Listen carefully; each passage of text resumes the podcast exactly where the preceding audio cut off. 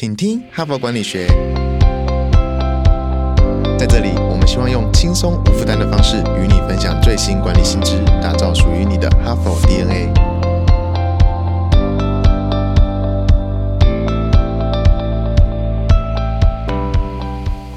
大家好，我是节目代班主持人，哈佛商业评论全球繁体中文版行销总监 Even。这个星期哈帕的主题是职场让你委屈了。我们从周一摆正韧性、复原力的认知，一直到周二。拔开我们背上的剑，到周三与憎恶的人共事，仍然不阻碍你的表现。直到今天，我们要谈的是大裁员潮。我们请到 Google 的前主管亲身来进行分享哦。如果这个委屈是你完全无法预期，甚至一夕之间有那种改变你的生活，甚至是生命的感觉，今天呢，会以第一人称的视角来完整分享这个经历与四个有用站起。来的关键策略。那如果您或您的身边有这样子的专才，或者是精英，甚至是目前遭遇到不仅仅是职场，而是生命中有翻天覆地打击的朋友，或者是你想要招募这些曾经被裁员的精英们，都建议你可以细细听来今天的分享哦。那我就开始第一人称的视角喽。哈佛领导者学程经历十期好评不断，全新改版再进化。更全方位的认知拓展，更深刻的思辨交锋，更真挚的共学情谊，都在 HBR 领导者学程二点零。深究十二个不同决策关键难题，大力强化你的决策系统，提高你的决策胜率。如果你也想体验源自于哈佛商学院的个案系统训练，与五十位以上的企业关键精英共同拆解各种困境，强强联手找到路径与解方。席次进入最后倒数，立即点击说明栏链接，抢占席次早鸟七五折优惠。若您想了解更多，欢迎报名十一月二十二日台北班说明会，以及十一月二十八日高雄班说明会。席次有限，错过再等半年。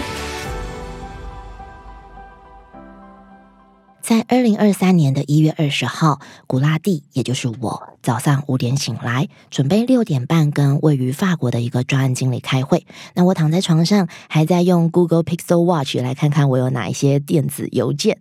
结果赫然看到桑达宣布将裁员一万两千名员工，然后下一封则是 Google 的人力营运部门写来。通知我也是其中的一员。这个时候，我的肾上腺素立刻飙高，想要登录公司的网络，可是登不进去。显然，这证明一切都不是我的想象。我第一件想到的事情，竟然是这下我还没有办法跟那个位在法国的仁兄通知。诶，天哪，我连他的名字都不记得，我只和他通过一次的信。现在我连信也没有办法查了。我那天本来晚一点也要和另外一个同事开会，讨论一个新的专案。我们曾经过去在。个团队密切的合作好几年，所以我刚好还有他的私人手机，能够通知他我被裁员了，没有办法开会。我们针对如何应对这样子突然的消息啊，来回几封深思熟虑的简讯之后，接着我传给呃一封简讯给我本来的主管啊，我上周才刚请他当我的推荐人，申请内部调职。过了十五分钟，他也传了讯息给我说，他也被裁了。而且他的状态是他本来刚好想要进公司的大楼，却发现识别证失效，就这么残酷了知道这个消息。另外一位同事也告诉我，他得知自己是那一万两千人之一的时候，情绪立刻溃体。这是他第一次被裁员。我虽然在。科技业，但是已经有多次被裁的经验，每一次都让我又多学到了一些。因为我强烈的认同自己应该挑起养家活口的责任，所以在第一次金融海啸的期间被解雇的时候，我那时候真的觉得前途无望。有长达四个月的时间，我每天都得奋力对抗焦虑、哀伤。愤怒跟挫折的情绪，当时我觉得丢脸到不想要跟任何人讨论，害怕别人对我评头论足，那种失业的羞耻感真的再真实不过了。而且研究也显示，工作对于我们的心理健康其实有一种保护作用。我本来最爱做的一件事就是当个志工，教人如何冥想，但是我连那一件事也停了，因为我觉得自己连工作都没有，哪有资格做这种事情啊？我就这样默默的受苦。那那时候我太太则是耐心的陪伴。在许久之后，经过大量的反思，我才体认到当时的思考模式其实是在伤害自己，而且也并非事实。我做的工作并不能反映我的价值，你的工作也不能反映你的价值。你不等于你做的工作，也不是由你的收入潜力来评价自己的。你的价值是来自于你自身的内在。你现在所身处的局面，并不能来判断你这个人，而且谁晓得呢？搞不好一切都是塞翁失马，我们就要走到更好的未来了。所以有鉴于此。照顾好自己是第一要务。那个时候，我并不知道自己得花多久才能找到下一份工作。痛苦而且漫长的四个月，让我的一切感受当中最值得一提的就是照顾自己有多么的重要。当现实让你喘不过气，有几种方法。把重点拉回自己身上。第一个就是维持日常作息。对于我们这种要照顾家庭的人来说，有一些固定的行程还是要继续，像是接送孩子、上学放学之类的，这就能提供一个框架，让我们就算跟工作脱节，还是有事情可以专注。可是如果没有这些顾家行程的人，就得刻意打造出框架来，否则一个不小心就可能会整晚整理的求职表单，不断修改履历，或者到 Netflix。追剧追个不停，你可以试着报名某项课程或活动，培养某一些你本来就想要做的技能或者是事情，或者是参加你新年新希望清单中列出的健身课程等等。靠着这些活动来建立信心跟能力，又或者是单纯就是好玩跟放松，就能为你接下来的日子营造出更坚实的框架。接下来第二个是注意自己的身体健康。找工作本来就是一项工作，然后要找工作的时候啊，你应该是精神奕奕，而不是精疲力尽的。所以以我来说，每天冥想。练习呼吸和上健身房，这是我对我自己的投资，而且投资报酬率也值得。我睡得更好，更有活力，也更快乐。呼吸练习啊，可以减少焦虑跟压力，同时也提升幸福感，让你更有韧性的复原力。资料也显示，冥想也能够提高专注力和注意力，并且改善睡眠。有许多成功的执行长都会保留冥想的时间。运动呢，也有助于整体的身心健康。那进入到第三个，把注意力从自己转移到他人身上，这是我自己身上了解到的一件事情。我如果一直想我会怎么样？我会怎么办？我就会觉得我的能量流失、精神沮丧。但是如果我设法帮助他人，我的能量跟情绪就会立刻转变。如果你觉得自己情绪低落、无精打采，那就先休息一下，看看自己有没有办法可以帮得上别人忙的地方，甚至只是和亲友联络一下，问问他们的近况也可以。把注意力转移到我现在可以帮上谁。就能够带来一种近乎神奇的体验。你把自己照顾好的时候，就像一个活力满载的人一样，有能力可以照顾别人。而照顾别人这件事情带来的意义跟快乐，本身就可以让人觉得精力满满。研究也显示啊，爱做职工的人，不但心理健康、身体健康都会得到改善，找到工作的几率也会更大哦。接着是第四个，建立社群。在繁忙的生活当中啊，其实我跟许多人都失去了联系。那随着裁员的消息传开，他们有很多人来都跟我联络，想知道我还好吗？我也试图联络了几位，觉得十分的温暖。我和大学朋友在花 z a b 上聊天，谈到被 Google 裁员，在找工作，有人就开玩笑的问我说：“哎，那你可以打一些零工啊？”这个时候我就觉得，其实依靠那群朋友，可以让原本沉重的局面变得轻松又幽默。其实我们很容易啊，忘记自己并不孤单。这么多年以来，你肯定有了自己的人脉，也帮过一些人忙。也呃，让别人帮过一些忙，所以在你的日常行程突然空出来的时候，不妨就去更新或者是活化一下这些人脉关系。资料显示，社交关系正是身心健康甚至是长寿的一大关键哦。所以，当你照顾自己的同时，请你同步也注意一件事情。你想想，这个时候你自己正在责怪谁呢？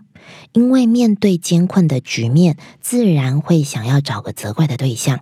你可能想要责怪别人，像是执行长啊、投资人啊、办公室政治啊，也可能是想要责怪自己，觉得啊，我自己早该想到了，错过了某些迹象，或者是觉得自己不够好，也有可能开始怪罪家人，都是因为你们不支持，诸如此类的。但重要的是，我们得承认，并且正视。那些可能出现的负面情绪，像是愤怒、沮丧、怨恨跟恐惧，在研究显示，如果压抑这些情绪，其实只会让事情变得更糟。而重点就在于不能让情绪反客为主。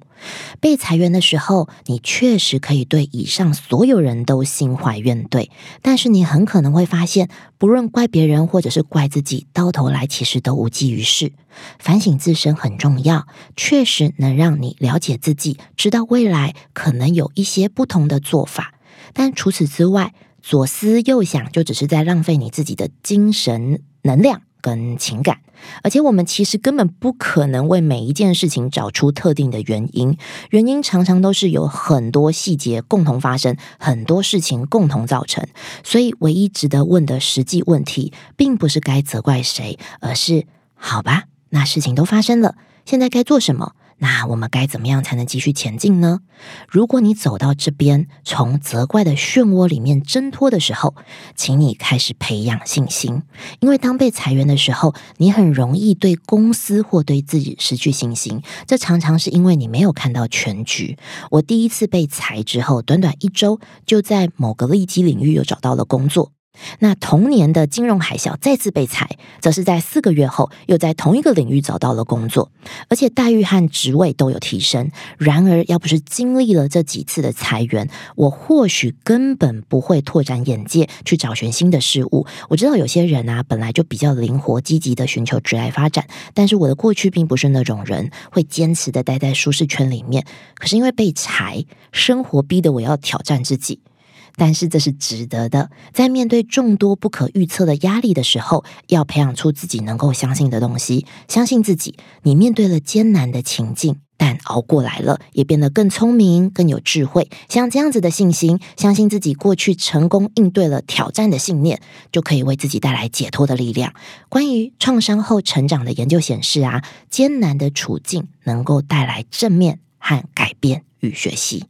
所以在同步培养信心的时候啊，也请你花一点心神，专注在你真正想要的。人在日常生活中很常忙到忘了思考生命的全貌，忘了问一些重要的问题，像是我真正想要的是什么？那在这一段被迫中断工作的时候，我就会问自己：接下来的工作我想做什么？怎么样的职务让我更充分的展现自我？我意识到，虽然在电脑后面写程式很有趣，但真正让我觉得活着的是和人相处。所以在大半个职涯都是担任撰写程式的个人贡献者的我，开始自问：是不是开始时候改变了？或许你也可以问问自己，是否现在时机成熟，可以重拾过去我们曾经在某一个领域抛下的梦想。你是否期待跟希望下一份工作和生活之间可以有更好的平衡？哪些事情会让你觉得精疲力尽？哪些事情让你觉得活力满满？可以理解，我们有些人可能没有这么多时间，因为信贷、房贷、签证啊等等种种的原因，让我们不得不快一点找到下一份工作，即便不太理想。但是现况带来的空档与学习的机会，可以让我们反思，并且带来丰硕的成果，改变你。对于裁员的想法，把这视为一个改变、成长、学习、找寻新事物的契机，需要的就是投注一点心力。如果啊，你可以照顾好自己的身心健康，这个努力的过程也会变得更加容易。今天的分享啊，比以往长了一点点的时间，因为在早期接触这一篇文本的时候，我本身也经历了一些人生的波动。长期只是一昧冲锋陷阵，相信自己都跨得过去的我，那个时候失去了方向。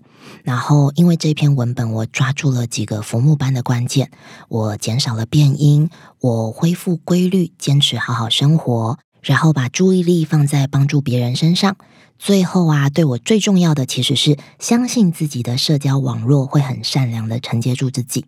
本周的职场委屈主题啊，目的是真诚的希望各位哈帕的精英们好好照顾自己的身心灵，千万不要认为停顿是缺陷，是弱项。相反的，其实就是因为你足够强大，才能够正视、面对、修护与成长。这就要谈到明天的人物面对面啦。我们请到，我想是任性的代表，有着台湾英特尔最年轻的女总经理封号的吴慧瑜，从童年的小歌女摇身站上全球龙头电子业的高管，但是又经历了子女教养的母亲历练跟脑瘤，这到底怎么走过来的呢？让我们期待明天的面对面。我们明天再相会。听完了本集精彩内容，不要错过更多实用的管理观点。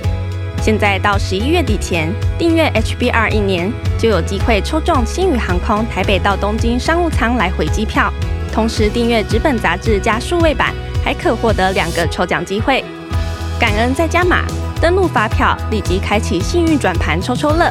HBR 请你喝咖啡，现在就开启说明栏连接，前往订阅成为 HBR 读者。阅读更多管理新知，开拓管理视野，让国际观点帮助您看得更广，走得更远。搭上星宇航空台北到东京商务舱的幸运儿，可能就是你。